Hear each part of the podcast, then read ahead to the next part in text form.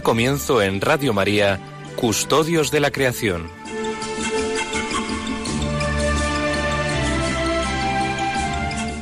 Dirigido por Lorena del Rey.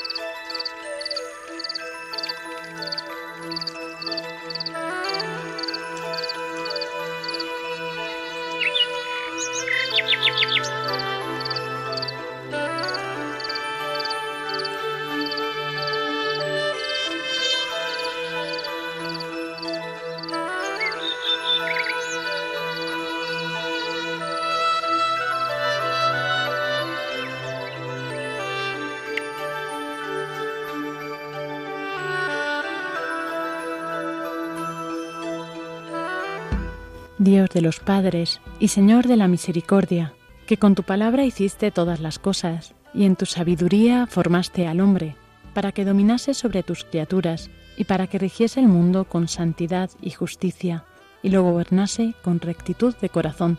Dame la sabiduría asistente de tu trono, y no me excluyas del número de tus siervos, porque siervo tuyo soy, hijo de tu sierva, hombre débil y de pocos años, demasiado pequeño para conocer el juicio y las leyes.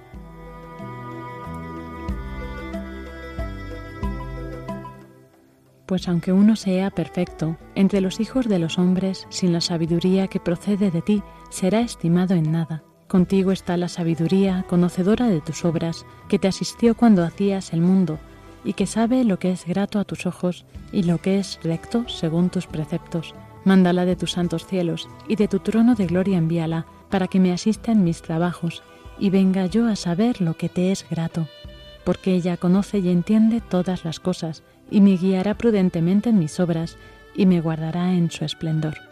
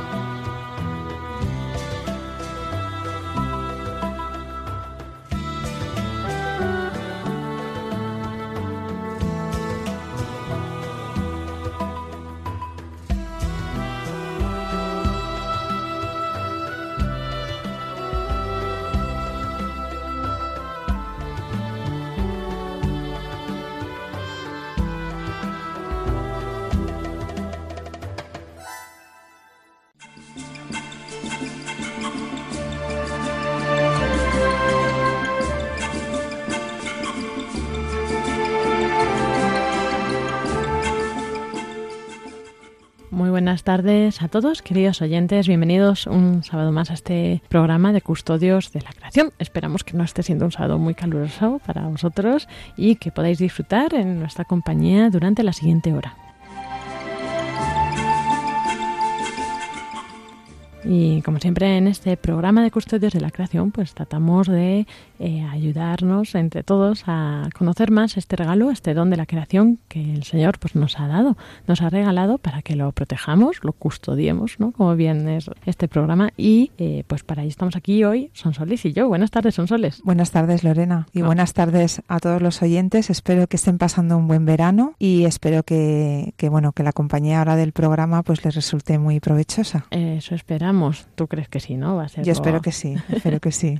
bueno, hoy tenemos un programa muy especial y muy, muy acompañado, porque bueno, aunque estemos ahora dos aquí, yo creo, estoy viendo aquí, en el cielo están todos los santos ahí pendientes a ver a cuáles nombramos y a cuáles no, porque hoy va a ser un programa dedicado a los santos y el medio ambiente. Entonces, bueno, yo creo que muchos nos tienen que decir muchas cosas, si no todos. Entonces, pues vamos a ver eh, qué nos pueden contar para hacer un pequeño avance. A ver, cuéntanos alguno de los santos de los que vayamos a hablar, Sonsoles. Pues, por ejemplo, para ir ya creando así ambiente y, poco de, eh, bueno, pues ganas de oír el programa, vamos a hablar de algún papa, vamos a hablar también de alguna santa y, bueno, y, vamos a hablar de santos de todas las épocas.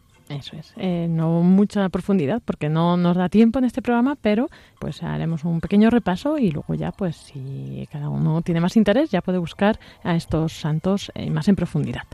Y pues vamos a comenzar este programa sobre los santos y el medio ambiente.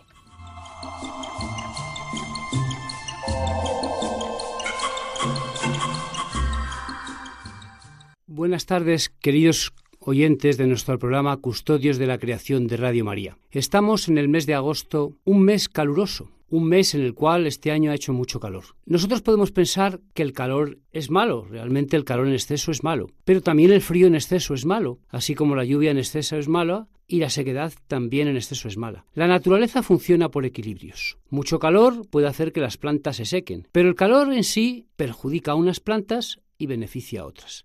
Las especies vegetales se van adaptando al clima. Si hace mucho calor, hay unas especies que viven mejor que otras. Este calor habrá unas plantas a las que beneficie y habrá otras plantas a las que perjudique. Y por tanto habrá unos animales a los que beneficie y otros a los que perjudique. El hombre está acostumbrado a vivir en un determinado lugar y para compartir el calor el hombre inventa el aire acondicionado, el frigorífico para tener la bebida fría, para conservar las comidas. Pero ante los cambios climáticos el hombre se va desplazando.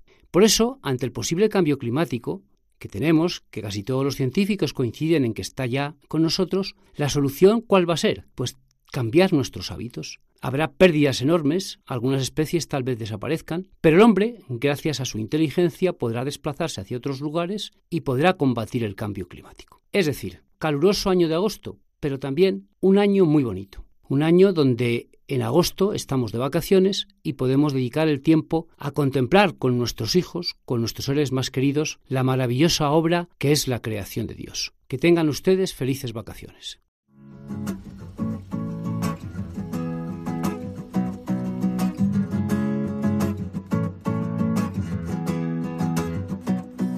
You know these times be tough with all the hatred and the violence. All I'm looking for is a little bit of silence to be with you while I'm down on my knees. Oh my God, I'm begging you please to batter my heart, my three-person God. Break down this old weary facade and show yourself, yeah, yeah. But please show yourself in me. Oh my God, oh my Savior, up above hear my prayer.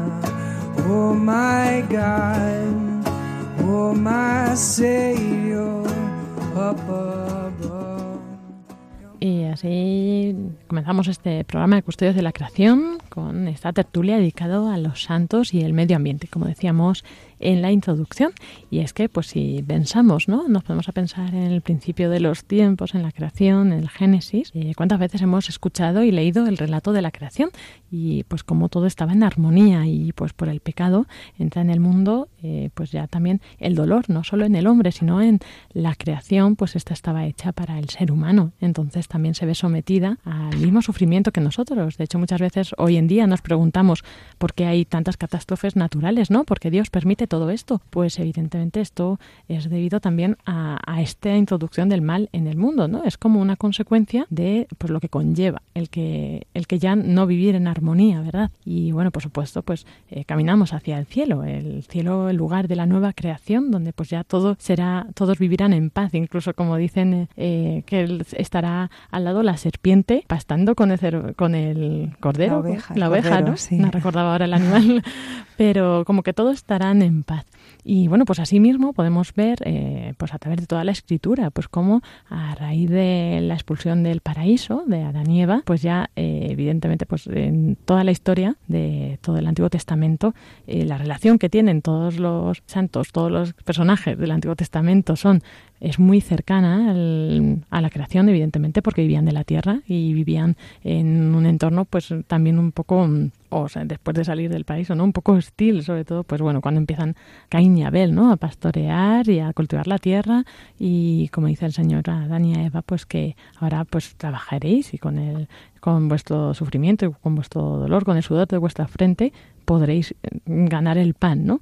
Entonces, pues eso, claro, hoy lo vivimos de otra manera, evidentemente, pero pues eso, a través de todo el Antiguo Testamento vemos cómo está muy presente este tema de la relación del ser humano con la naturaleza. Y luego, pues incluso, pues eh, podemos escuchar en, en muchos evangelios, ¿no? De, en Jesús, cómo ponía muchas veces esa comparación siempre, ¿no? Como también seguía estando ahí presente este tema de, de la creación. Y, y era pues como también lo que el pueblo conocía lo que el pueblo sabía y todo, muchas parábolas de Jesús tienen relación con esto, ¿no? O sea, por ejemplo, eh, se te ocurre alguna si son soles. Pues, por ejemplo, cuando se compara con un sarmiento, ¿no? Nos, nos compara con los sarmientos y, y, él es la vid, ¿no? Por ejemplo. El grano de mostaza. El grano de mostaza. Y bueno, y la propia definición de sí mismo, ¿no? Como el buen pastor que cuida de sus ovejas, ¿no? Y, y bueno, pues como tantos otros ejemplos. Hablaba, pues mm, claro, al lenguaje que ellos estaban, ellos estaban, claro, eh, familiarizados con él.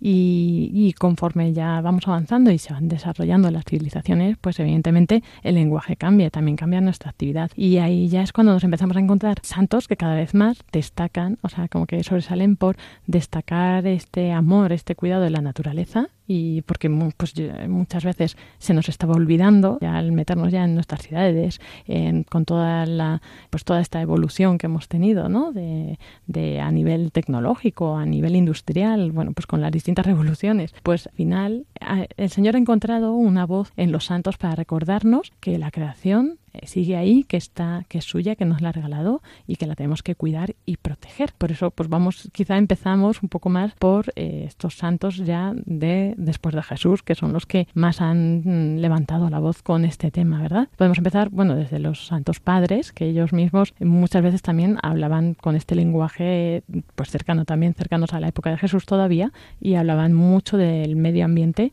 de la naturaleza, en, pues en símiles con, con lo que explicaban del Evangelio. Y luego ya, más cercano a nosotros, eh, tenemos unos santos, bueno, más cercanos que todavía son lejanos, pero eh, están cerca, están en el cielo. Eso siempre. Sí.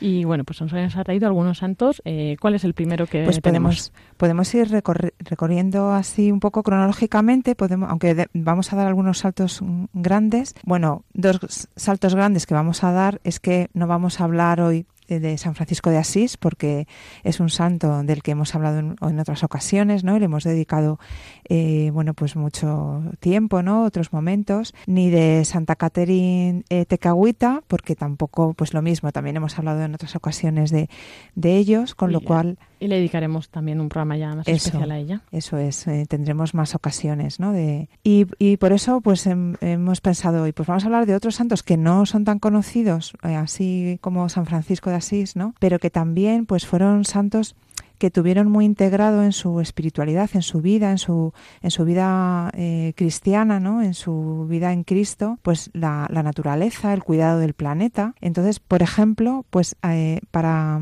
empezar ya. El primero, así que podemos destacar, fue pues San Benito, San Benito de Nursia. Estamos hablando de finales del siglo V, principios del siglo VI. Eh, em, San Benito no era un ecologista en el sentido moderno de la, de la expresión. Sobre todo, pues como antes has dicho, Lorena, pues en, aquellos momentos la tierra no estaba eh, tan dañada de forma tan evidente como lo está, como lo está ahora. Sin embargo, su, su perspectiva sobre la vida refleja una preocupación por la, por la ecología. Benito creía que era una persona espiritual además de que, una persona espiritual, además de, rezar, eh, tenía que trabajar para hacer el, un mundo mejor, más armonioso. Entonces, en esa armonía, pues entra la armonía con la tierra, ¿no? Con el entorno. Por eso, los seguidores de San Benito, pues eh, dedicaban tiempo, ¿no? Pues para mejorar esa, esa tierra. Entonces, por eso, pues de ahí surge, pues también el, en los primeros monasterios, ¿no? En la vida monástica, la, la, elaboración de la cerveza, por ejemplo, ¿no? A partir de, del cultivo del cereal, la apicultura, por ejemplo, otras formas de, agricultura y,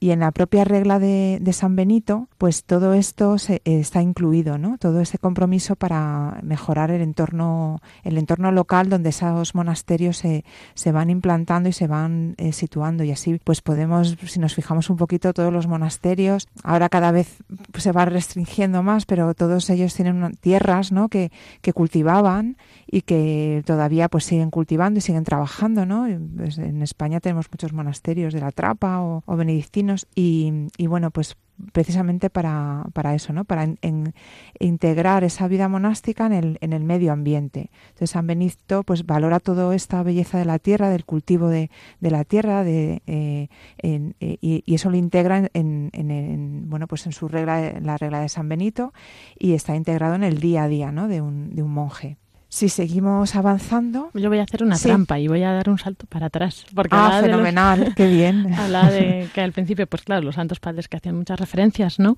Y, bueno, pues quería ver, porque estaban, por ejemplo, pues San Ambrosio, San Basilio el Grande, San Juan Crisóstomo, y quería hacer un, después del siglo IV, San Agustín de Hipona, que, que, dice, es que me encanta esta frase, entonces digo, bueno, por lo menos comentarla, pero que tienen muchos escritos y también pues muchas homilías sobre la, el Génesis, sobre la creación, que son bonitas y también pues a quien le interese y le guste este tema, les animamos a que las busque y las pueda leer. Pero por ejemplo, San Agustín nos decía que, que, pues mucha gente para conocer a Dios pues lee libros, pero tenemos un gran libro eh, que es eh, las cosas creadas, ¿verdad? Y como que pues quien mira, dice mira arriba, mira abajo y pues te das cuenta, léelo, mm, eh, ¿no? Eh, esto a, quien, a, que, aquel a quien tú quieres descubrir, pues no ha escrito nunca un libro con tinta. En su lugar lo que ha hecho es que pues dejártelo así, ¿no? A la vista para que tú lo puedas ver. Y bueno, pues es muy bonito, ¿no? Como este símil de San Agustín. Bueno, es que San Agustín es genial. La verdad es que cualquier cosa. Sí, que santo no es genial. Es que es verdad, es verdad. Es verdad. Pero bueno, sí, ya volvemos, volvemos para adelante y ya no voy a hacer más tanto. Sí, no, y además es, o sea, es muy interesante lo que dices, Lorena, porque también, pues eso, eh, ahora en, verano, ¿no? Tenemos también, pues, algunos días de vacaciones, tiempo libre, pues hay que aprovechar para, pues, leer, ¿no? Y, y que, que, mejor lectura, a lo mejor, pues, que buscar algunos textos de santos o incluso la propia vida de algunos santos que nos pueden ser tan beneficiosos para nuestra alma, ¿no? Bueno, pues entonces hemos vuelto al principio, los primeros siglos, volvemos, hemos, bueno, luego hemos hablado de San Benito y, San, Francisco de Asís lo tenemos que situar en el siglo XII, pero antes de San Francisco, creo, tenemos a Santa Hildegarda de Bingen, que es del siglo XI, ¿no? Siglo XI. entre el 11 y el 12 y, bueno, pues vamos a pasar muy por encima de ella. Simplemente mencionarla, fue una pues una, monja, una, eh, que además fue abadesa y era bueno pues una mujer pues quizá muy adelantada a su época, fue poeta, filósofa, naturalista, fue compositora también y entonces bueno pues eh, por la parte más relacionada con la naturaleza pues, eh, pues hizo algunos escritos y, estudios sobre, sobre plantas y el uso de, sus propiedades medicinales.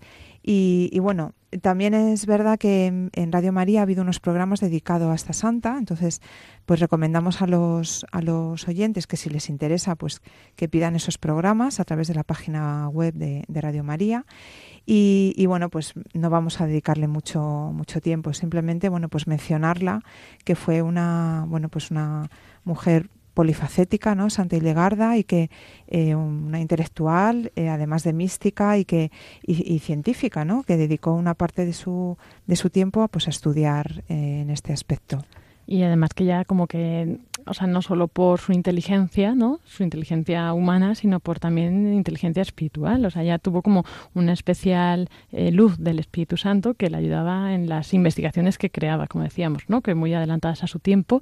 Entonces también, pues, eh, consiguió descubrir, pues, muchos remedios naturales a muchos males de la época, pero incluso hoy en día nos sirven, ¿no? Entonces, pues, igual que también esto, bueno, ahora se está poniendo muy de boda, también a veces no del todo correctamente, ¿no? Porque también eh, la vinculan muchas veces con, con todas estas mm, terapias naturalistas, un poco así espiritualistas, pero sin Dios, ¿no? O sea, como tema New Age, todo eso, hay que tener mucho cuidado con, pues eso, con esas cosas, pero que sepamos que vayamos a las fuentes, porque ella pues tiene también libros, tiene escritos y lo explica, bueno, a su manera. yo he leído alguno, es complicado porque es el lenguaje de la época, pero, pero es interesante, ¿no? Conocer lo que ella, pues la iluminación que tuvo del Espíritu Santo. Sí, aquí simplemente me gustaría comentar que, que como comentario general abro y cierro un paréntesis que tengamos cuidado con las terapias, eh, todas estas terapias que son pseudocientíficas, ¿no? que no tienen eh, ningún apoyo científico. Entonces simplemente eh, comentar esto. Em, bueno, pues si seguimos avanzando, ya llegamos al siglo XII, siglo XIII, ahí está San Francisco de, Asís, que, bueno, pues que ya le hemos dedicado otro tiempo y se lo seguiremos dedicando, ¿no? Em, que quizá es el santo que más vivió en su, en su vida cristiana y como expresión de su fe ¿no? y, de su, y de su vida en Cristo, pues el amor a los animales, el amor a la naturaleza. ¿no? Él hablaba del hermano Sol, de la hermana Luna, de la Madre Tierra. Entonces, bueno, y, y también de ahí le surge pues todas sus eh, oraciones de alabanza. Entonces yo creo que por aquí pues podemos aprender mucho a, alabar a Dios, ¿no? porque toda la naturaleza nos habla, nos habla del de, Señor. Entonces, un discípulo suyo, San Buenaventura, también tenía, em, mucho en sus escritos, en, sus oraciones, también ese amor a la, a la naturaleza. Entonces, bueno, pues em, eh, también San Buenaventura veía un reflejo de, Dios en las criaturas, incluso en las más pequeñas, ¿no? Y, también eso para él hablaba de la, de la fraternidad que teníamos que tener entre nosotros y con la propia naturaleza para estar así también unidos al, al Creador.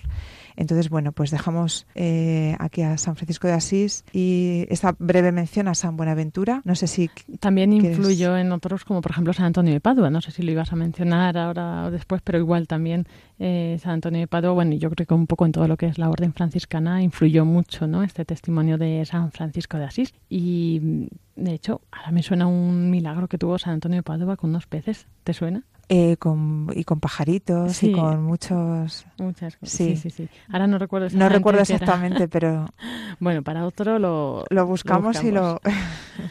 Y, y, luego también por esa época, un poco después, Santo Tomás de Aquino, que pues eh, ya sabemos que es un gran erudito, ¿verdad? Que nos dejó pues, eh, pues cosas muy interesantes, ¿no? Y por ejemplo, pues una de las cosas que decía es que cualquier error sobre la creación también nos lleva a un error sobre Dios, ¿no? O sea, que, que eso... Mm, eso hay que tenerlo en cuenta también. Bueno, y muchas cosas más bonitas, pero de momento nos quedamos con eso también porque muchas veces, pues, eh, reflexionando ¿no? sobre muchos problemas científicos que ha habido a lo largo de la historia, que descubrían, qué tal, pues pensaban a lo mejor algo erróneamente y entonces eso les llevaba a dudar de Dios, ¿no? de si Dios era el creador o de si, pues vamos, desde comenzando por el el Big Bang, eh, la evolución, ¿no? Eh, todas esas cosas, pues cómo se, todo esto cómo es, eh, se puede mm, encajar, ¿no? O sea, como decimos, pues bueno, mm, algunos tienen algunas revelaciones, otros otras, mm, me refiero, unos tienen más luz que otros, pero que al final es confiar y pues evidentemente no todo lo podemos explicar. O sea, nosotros somos, somos limitados. Somos limitados. El, Señor nos da herramientas para buscar la verdad y para investigar, ¿no? Pero yo quiero también aquí decir a los oyentes, pues que si alguno tiene dudas de la existencia de Dios, porque duda, porque ve que algunas cosas no es coherente con la ciencia, eh, pues que no dudemos de Dios, ¿no? Que en su momento se descubrirá por qué y cómo eran las cosas, que ahora mismo a lo mejor no tenemos todas las respuestas y tampoco sabemos cómo pueden ser todas las cosas, ¿no? Pero que Dios tiene sus formas de hacer las cosas y de que sea todo coherente y de también tenemos que ser conscientes de que nunca tendremos todas las respuestas, ¿no? ¿En el cielo tampoco? Eh, eh, en el cielo sí, ah, pero aquí en la tierra, eh, claro, nuestra mente es limitada, ¿no? Entonces lo que tenemos que hacer es aprovechar los dones que Dios nos da pues para conocer, entender, ¿no? Y que todo eso sea pues para gloria de Dios y para el beneficio de nuestros hermanos, ¿no? Esa es la gloria de, Dios. Entonces, bueno, pues también solamente comentar que ha habido científicos creyentes, los hay, ¿no?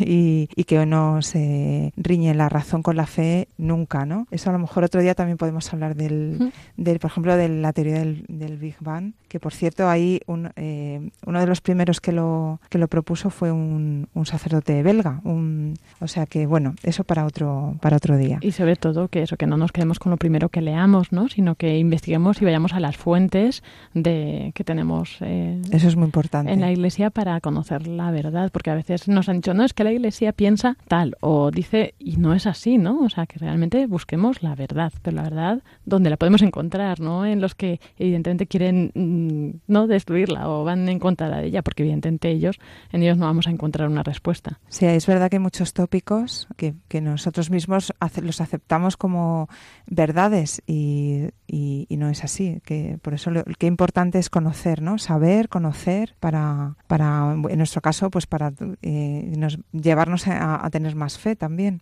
Eso es. Bueno, pues si seguimos avanzando, ya vamos a dar un salto a lo mejor un poco grande. Nos, mm, Santa mm, eh, eh está ya a finales del siglo, bueno, siglo XVII, eh, entre 1656 y 1680. Entonces ya nos ponemos en el siglo en el siglo XVII, pero antes, antes que me lo he saltado, tenemos un, un, santo que yo creo que es es, mm, es, eh, es bastante popular. Yo creo que lo conocemos bastante, aunque a lo mejor desconocemos cosas de su vida, que es San Martín de Porres. San Martín pues fue un fraile peruano, dominico, eh, finales del siglo XVI, principios del siglo XVII. Fue el primer santo mulato, por ejemplo, bueno, como, como dato. Y, y bueno, pues fue un, un santo que acogía la presencia de Dios en todas las, las criaturas, sabía identificar la grandeza de Dios en todas las obras, en todas las obras creadas. Era uno de los rasgos más característicos suyo era la humildad. De hecho, se le representa muchas veces con una escoba como símbolo de la de la humildad. Em, y, bueno, pues es, desde luego es un ejemplo ¿no? de, vida eh, cristiana y en su vida eh, pues defendió mucho la, naturaleza, defendía el respeto pues por la vida, el, respeto por la creación. Era, por ejemplo, una práctica usual en San Martín el plantar árboles frutales en sitios que no eran frecuentados o en terrenos que a lo mejor no, no, se utilizaban, porque siempre pensaba que esos frutos que salieran de ahí pues se podían utilizar, por ejemplo, pues para los para los más pobres.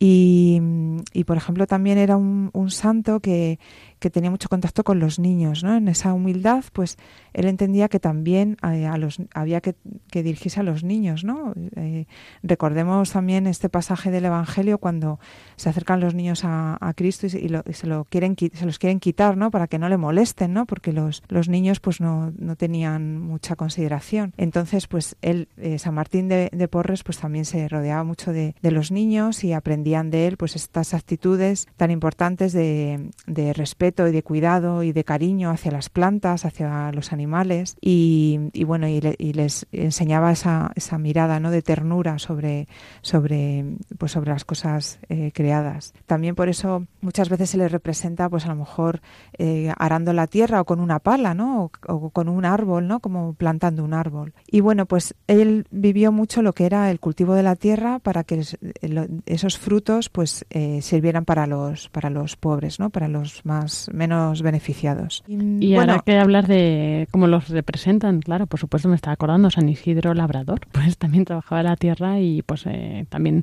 cuentan el milagro, ¿verdad? De que él estaba rezando y vino el, el patrono del, del, de la tierra como para regañarlo porque no estaba trabajando y estaban los bueyes arando solos, ¿no? La tierra, que también el patrón de los animales, ¿no? San Antón, que siempre es tan, tan conocido, tan típico ir a la bendición de los animales, su festividad. Eso es muy bonito, ¿no? Pues el que nosotros también pongamos a nuestros animales bajo la protección de, un santo, ¿no? Para, porque bueno, pues, pues eh, también nos mm, tenemos esa relación de cariño hacia ellos y de cariño de ellos hacia nosotros, ¿no? Y, y bueno, al final es una manifestación del, del, del amor, ¿no? Una curiosidad eh, que, me, he encontrado sobre, la, sobre San Martín de Porres, se le llama el San Francisco de Asís de las Américas, porque, bueno, realmente hay un gran paralelismo entre la vida de, de en muchos aspectos de la vida de, de, de ambos. Entonces, bueno, pues es, es, bonito ver, ¿no? Como no, no son duplicados, no son copias, cada uno tiene su particularidad y su personalidad, pero, pero bueno, el, pues como decías antes, Lorena,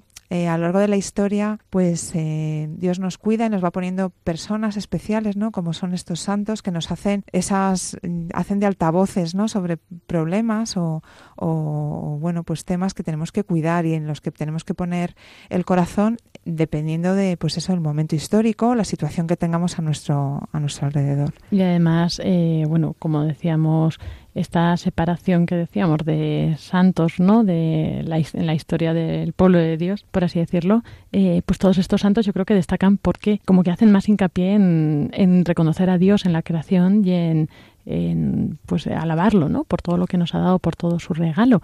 Pero ya si nos acercamos más a, la actualidad, bueno, y pensando también en estos, por ejemplo, pues San Juan de la Cruz, en el Cántico Espiritual, Santa Teresa Jesús en Castillo Interior, también hacen muchas referencias, muchos símiles, Santa Teresita de Jesús, del Niño Jesús, ¿no? Como no, pues siempre nos equipara a las florecitas del campo, al pajarito que no puede volar, como todos estos símiles. Pero ya llegando más a la actualidad, eh, yo creo que podremos aterrizar un poco en los santos más actuales que ya comienzan a hacer esta denuncia ecológica y esta llamada a que los cristianos tengamos una voz eh, importante ahí, porque al final nosotros somos los que tenemos que proteger y defender esta creación, porque hay muchos que también lo protegen muy dignamente y está muy bien que todos mm, se vean llamados a esto, ¿no?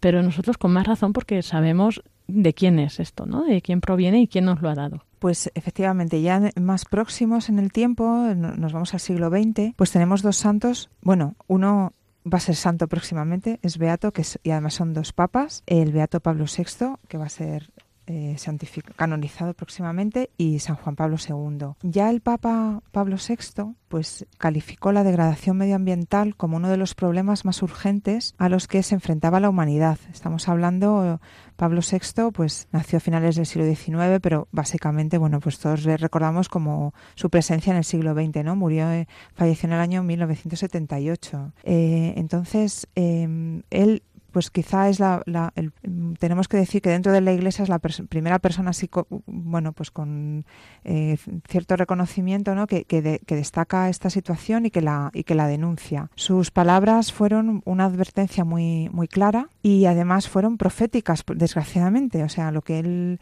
hablaba de los problemas que se que se avecinaban, pues realmente ha sido así. Eh, por ejemplo, él decía: bruscamente la persona adquiere conciencia eh, de que debido a una explotación inconsiderada de la naturaleza corre el riesgo de destruirla y de ser a su vez víctima de esta degradación. Eh, pues efectivamente estamos viendo que esto se, se, está ocurriendo, ¿no?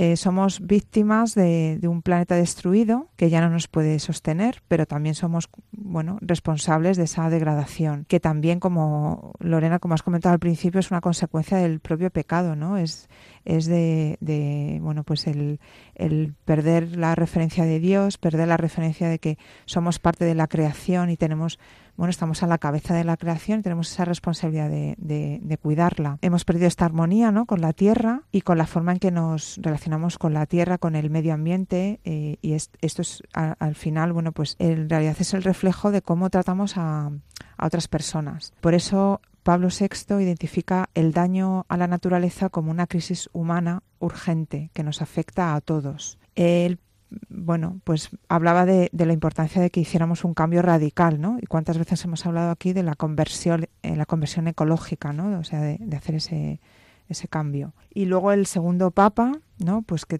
que también nos ha hablado mucho de, de la de la naturaleza ha sido pues eh, San Juan Pablo II. Podemos hablar también de ese aspecto de, San Juan Pablo II como ecológico. Eh, de hecho, el término de conversión ecológica no lo acuñó él y de hecho o sea, él es un gran defensor de, de, pues, de la ecología humana, ¿no? Ante todo, y que dice que, que el problema que existe hoy es un problema que está precedido, o sea, tiene el problema ecológico de hoy en día está precedido por un problema que es interior al hombre, ¿no? Que es como decías tú, pues el pecado y el mal que, pues de, a raíz de nuestro pecado, por el egoísmo, por eh, pues mm, mil cosas, ¿no? Es lo que afectan a que hoy en día, pues el medio ambiente muchas veces esté, pues en esta, en este, en estos estados de degradación. Y así, efectivamente, por ejemplo, en eh, Redemptor Homini, San Juan Pablo II pues, eh, afirma que, el hombre eh, parece muchas veces no darse cuenta de los otros significados de su ambiente natural y quedarse únicamente anclado en la idea de que solo sirven a los fines de un uso y consumo inmediato de las cosas. Esto al final es una contradicción de la, de la voluntad de Dios, porque el hombre, en vez de ser el custodio, custodio inteligente y noble de la creación, abjura de sí mismo para volcarse a los afanes de explotador de la naturaleza sin, sin reparo alguno. San Juan Pablo II reconoce un camino próspero para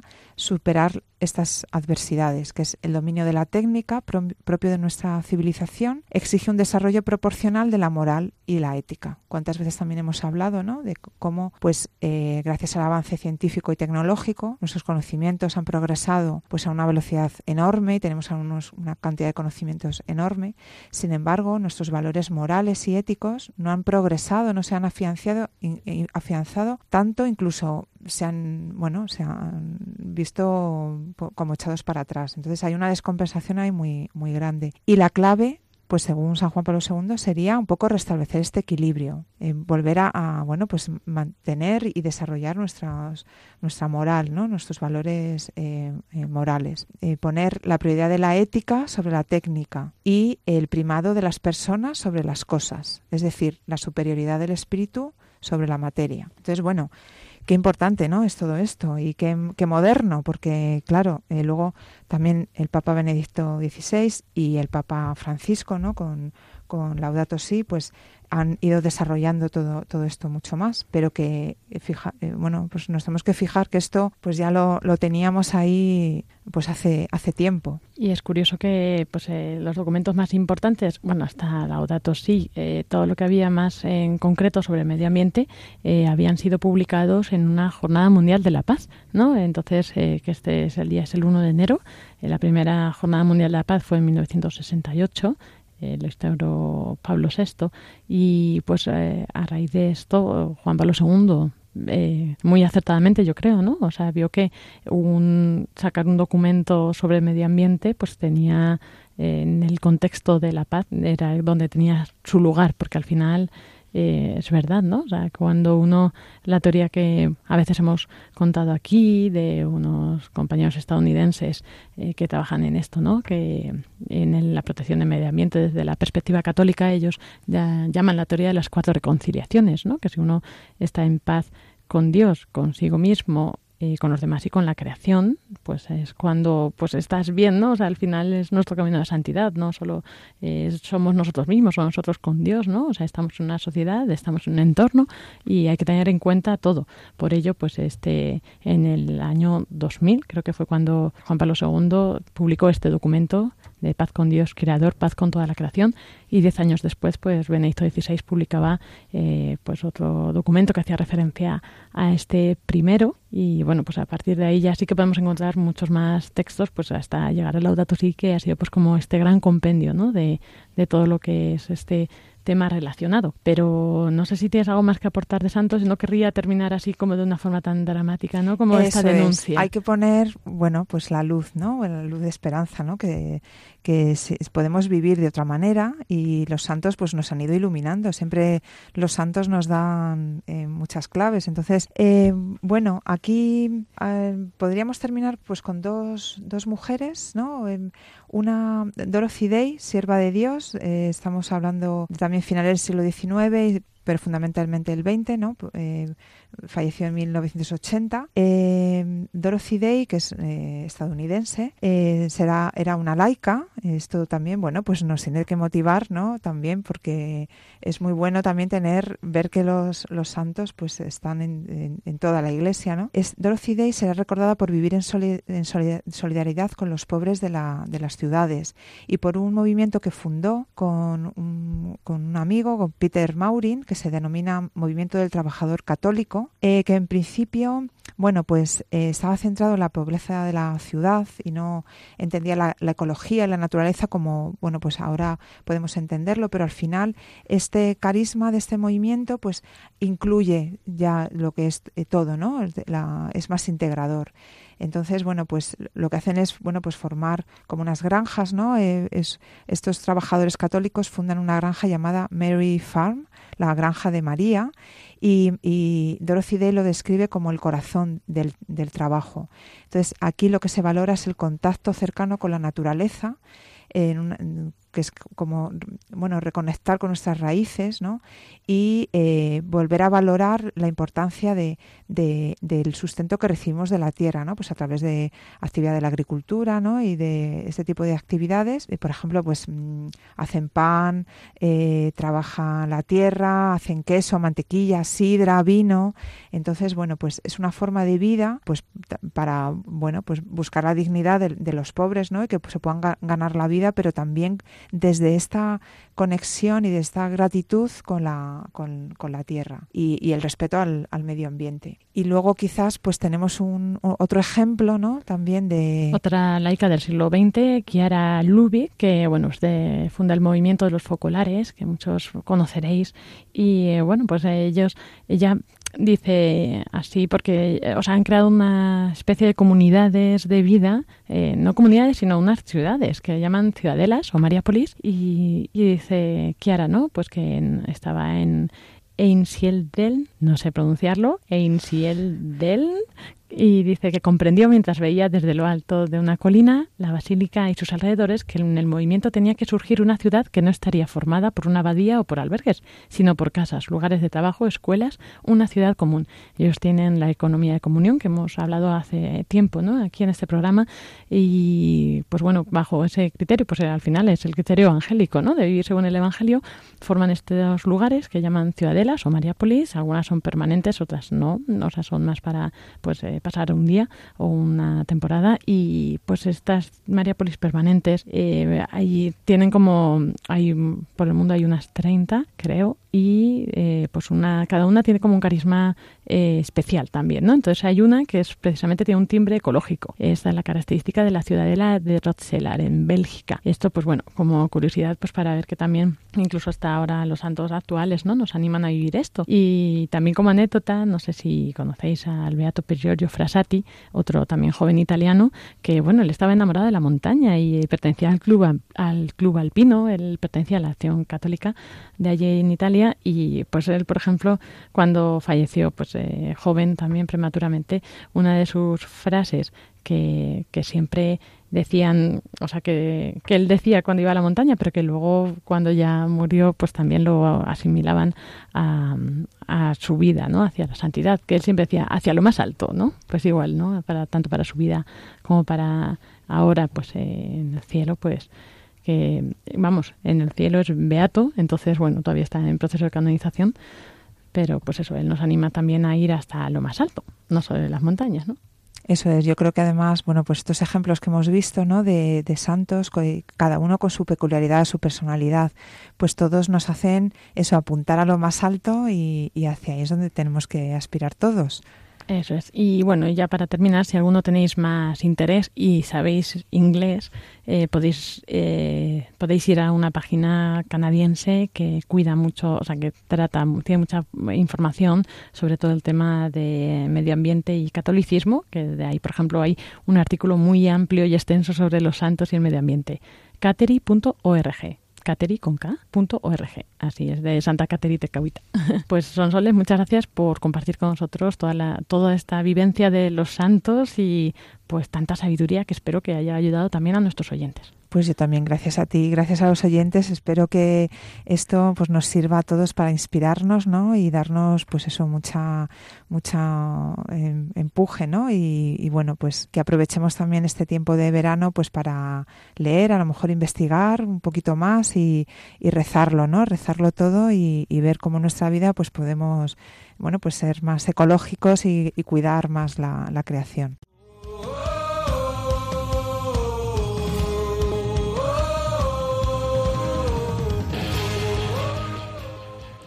Y después de esta interesante charla sobre los santos, llegamos a nuestra sección de noticias con Iván Renilla.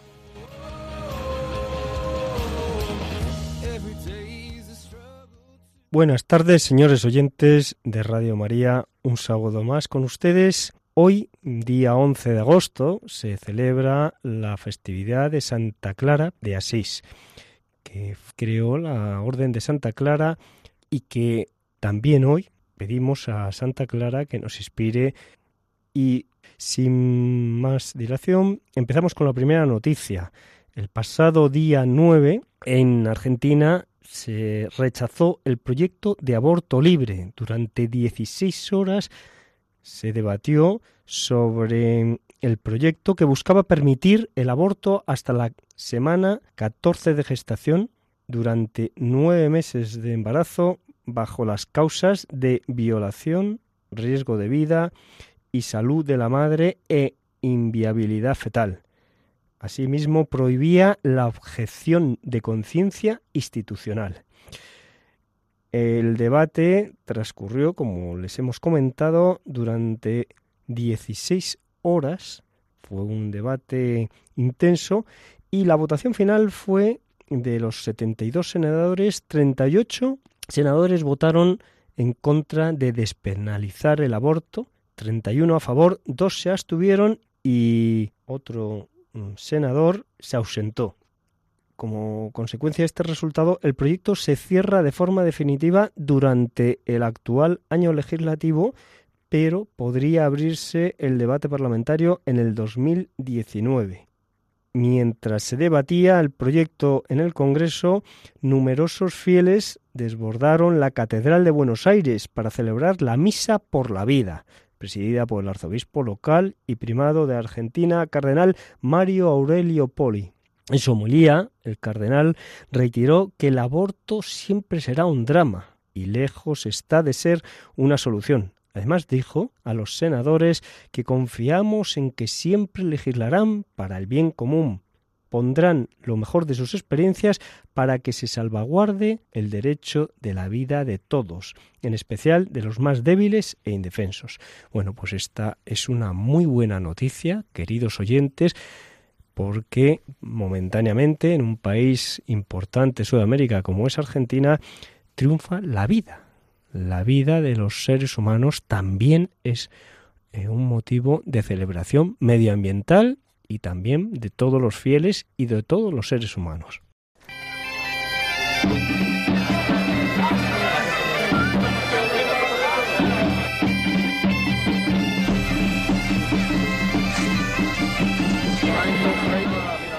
Traigo también otra noticia muy curiosa es la fiesta de los caballos salvajes de Sabucedo.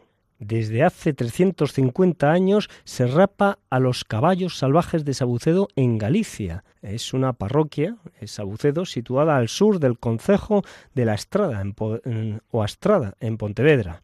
En la actualidad no supera los 60 habitantes, sin embargo, en Sabucedo tiene lugar una de las eh, manifestaciones culturales más interesantes, no solo de Galicia, sino también de España, la llamada Arrapa das Vestas de Sabaucedo. La rapa comienza rememorando el vínculo ancestral de los caballos con lo divino. Durante la misa de la alborada,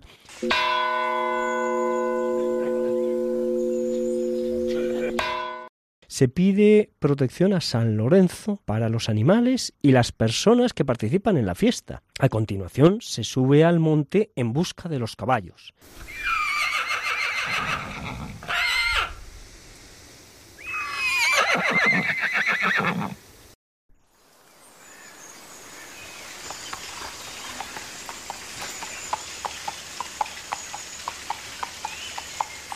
Vecinos y visitantes colaboran en grupos reuniendo las manadas. Finalmente, el sábado, se conducen a un gran cerco en la aldea. La parte más espectacular de la fiesta tiene lugar en el curro, que es un ruedo circular, parecido a un ruedo taurino, donde los aloitadores y caballos confrontan técnica y fuerza cuerpo a cuerpo para inmovilizar al animal y cortarle las crines. Es realmente, queridos oyentes, espectacular cómo los aloitadores, los mozos, año tras año, lo mismo que ocurre en la conocida fiesta de los Sanfermines, los mozos de las peñas, pues los mozos aloitadores saltan y brincan con gran agilidad sobre los lomos de los caballos, sujetan sus crines y intentan aplacar su furia y su, y su fuerza y su potencia. Entre tanto, otro compañero aloitador le coge por eh, sujetándole con fuerza la cabeza y un tercer aloitador sujeta la cola del caballo para desequilibrarle y tumbarle. Una vez en el suelo, son rapados. Es una fiesta muy bonita y es parte de un antiguo ritual de higiene. Los caballos son llevados al ya mencionado curro, este recinto circular que se asemeja a un ruedo taurino, donde, como hemos comentado, son rapados por los aloitadores, luchadores. Estos aloitadores que, como les hemos dicho, con gran pericia técnica y valentía inmovilizan los caballos con las manos vacías ellos mismos declaran en esta fiesta tan emocionante, declaran que en varias ocasiones, cuando han sido expulsados del lomo de los caballos y han caído al suelo, en ese ruedo donde se reúnen tantísimos caballos, ni un solo caballo le pisa. Alguno de los electores, cuando era entrevistado, declaraban que han visto como un caballo, em, mm, se empujan unos a otros, eh, rivalizan entre ellos los caballos, cuando ven que hay una persona, uno de los paisanos, de los aloitadores, en el suelo, hacen auténticas peripecias para no pisarlos. No ha habido casos de pisotones de caballos sobre personas. Verdaderamente es una fiesta preciosa y muy bonita, de un gran respeto y de una gran manifestación natural y medioambiental. la unión, la conexión y la fusión entre el hombre y el caballo salvaje.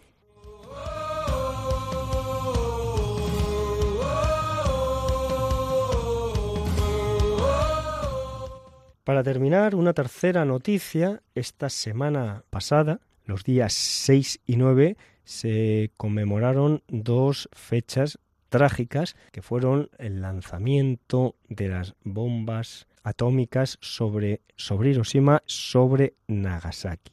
A propósito de esta conmemoración, tenemos una noticia en la que el 6 de agosto de 1945, en la fiesta de la Transfiguración, cuatro sacerdotes jesuitas alemanes sobrevivieron a la catástrofe que ocasionó la bomba Little Boy, a pesar de que explosionó muy cerca de donde se encontraban. La radiación que mató a miles de personas en los meses siguientes no tuvo tampoco efecto sobre ellos.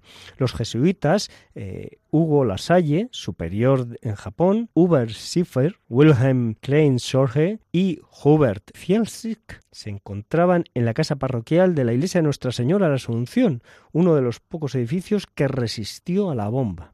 La explosión, mm, según contaba uno de ellos, le sorprendió celebrando la Eucaristía. Otro desayunaba y el resto estaban en las dependencias de la parroquia. Únicamente sufrieron daños menores como consecuencia de los cristales rotos en el edificio. Pero ninguno de ellos sufrió daños a consecuencia de energía atómica liberada por la bomba.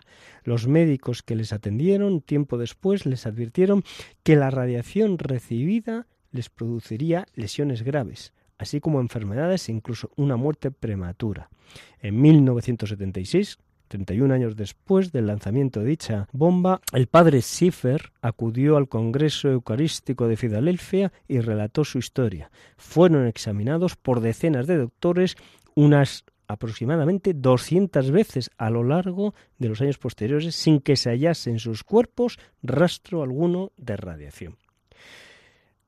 También relacionada con la bomba atómica, comentarles que es conocido el árbol, el famoso árbol de Hiroshima, el Jingo biloba, un árbol que soportó consecuencias del sobrecalentamiento que produjo la explosión de la bomba de Hiroshima y que, como nos comentaba en una entrevista el conservador del Real Jardín Botánico de Madrid, don Mariano Sánchez, se preguntaba cómo es que pudo un ser vivo soportar las enormes cantidades de radiación. Don Mariano Sánchez subrayaba que es una especie, el jingo biloba, con una gran capacidad de rebrote y que tiene una corteza bastante blanda, gruesa y húmeda, lo que pudo contribuir a protegerlo.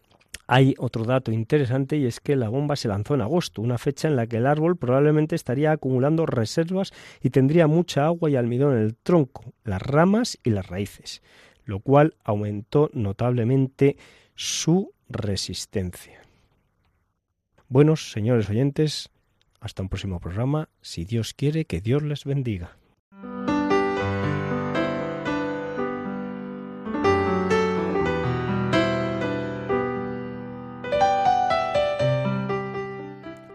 Y así, queridos oyentes, llegamos al final de este programa que esperamos que hayáis disfrutado tanto como nosotras. ¿A que sí son soles?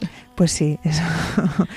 Y ahora ya, pues esperamos que lo que queda de vacaciones, pues igual que tengáis muy buen verano, santo sobre todo, y como decimos siempre, pues aprovechad para estar más en contacto con la naturaleza, si se puede, si no, pues como decíamos, leer algún escrito, libro o la vida de estos santos que hemos eh, estado mencionando hoy y no sé si te ocurre algo más. Sí, sobre todo pues aprovechar, ¿no? Siempre hay tenemos algún sitio cercano, aunque estemos en nuestra casa o en la ciudad para ir, bueno, pues contemplar un poco, ¿no? Y, que nos entre por los ojos, ¿no? Pues el cielo, los árboles, los, pues mm, bueno, los pajaritos, hay muchas cosas muy sencillas que tenemos a nuestro alrededor y que en el, en el correr cotidiano no nos detenemos y que, bueno, pues que el descanso sea no solo físico, sino también de nuestra, bueno, de nuestra alma, ¿no? Que nos entre por los ojos y por los oídos, por los sonidos de la naturaleza. Eso es. Pues muchas gracias. Son soles. Nos encontramos dentro de 15 días, si Dios quiere. Si Dios quiere. Muchas gracias, Lorena, y hasta pronto. Y para todos recordaros, seguimos en contacto a través de las redes sociales. En Facebook, Custodios de la Creación. Y en el mail, custodios de la creación, arroba radiomaria.es. Que tengan muy buenas tardes. Un saludo de quien les habla, Lorena del Rey. Y que Dios les bendiga. María,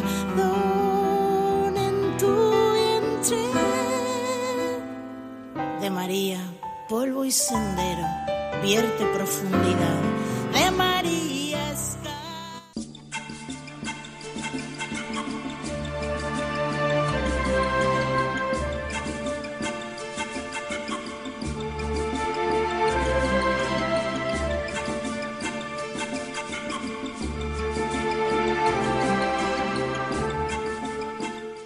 Acaban de escuchar el programa Custodios de la Creación, dirigido por Lorena del Rey.